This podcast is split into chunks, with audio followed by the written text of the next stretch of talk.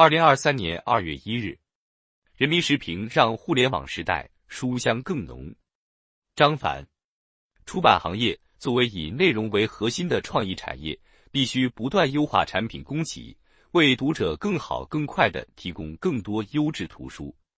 在社交平台上晒年度书单，在城市书房里享受静谧的阅读时光，在热闹的直播间里购买书籍、交流阅读心得。当下人们的生活日常中，阅读有了许多新的打开方式。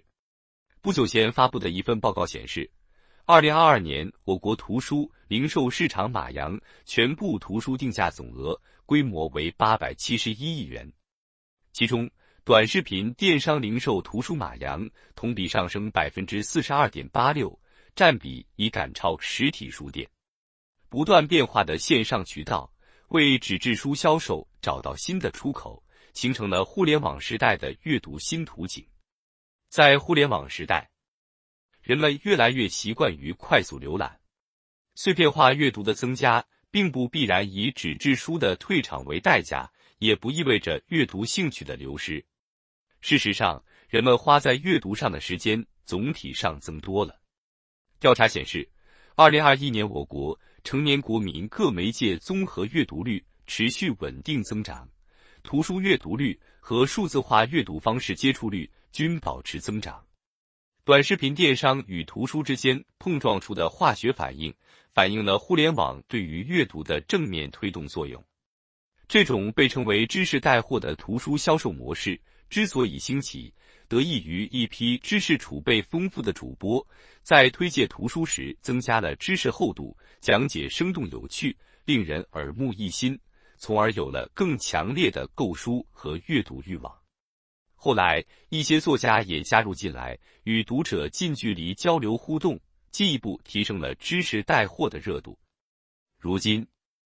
在短视频电商平台上，文学、社科。历史等类图书在直播间纷纷亮相，许多优秀的作品、出色的故事，因为多渠道传播，获得了更大影响力。比如茅盾文学奖获奖作品，作家迟子建的《额尔古纳河右岸》，借助直播推荐火爆出圈，销售量显著增长。当前各种新的销售渠道不断兴起，人们的阅读热情有增无减。这为图书出版行业带来了新的发展契机，也提出了更高要求。读者的注意力是有限的，只有那些高品质的作品才能获得更多关注。无论阅读方式怎样变化，销售渠道如何整合，出版行业作为以内容为核心的创意产业，必须不断优化产品供给，为读者更好、更快地提供更多优质图书。一方面要倾力抓好创作生产，努力打造更多原创的精品佳作，为读者提供更丰富选择；要注重挖掘经典作品的潜力，通过引入新的视角，密切当代读者与中华优秀传统文化的连结。另一方面，要想办法提升人们的购书和阅读体验。在这方面，智能化技术可以提供很大的助力，比如。北京发行集团打造的未来书店数字化应用场景，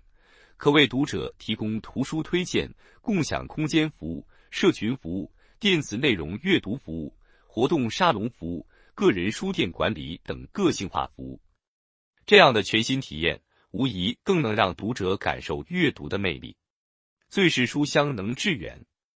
重视学习、重视读书，是中国人自古以来的传统。随着知识半衰期越来越短，一个全民阅读、终身学习的时代正加速到来。用好互联网时代的技术便利，让更多优质图书在市场上脱颖而出，温润心灵、启迪心智，就能助力书香中国建设，更好满足人民群众精神文化生活新期待，为奋进新征程、建功新时代注入强大精神力量。本音频由喜马拉雅。读书的小法师整理制作，感谢您的收听。更多深论、时政评论、理论学习音频，请订阅关注。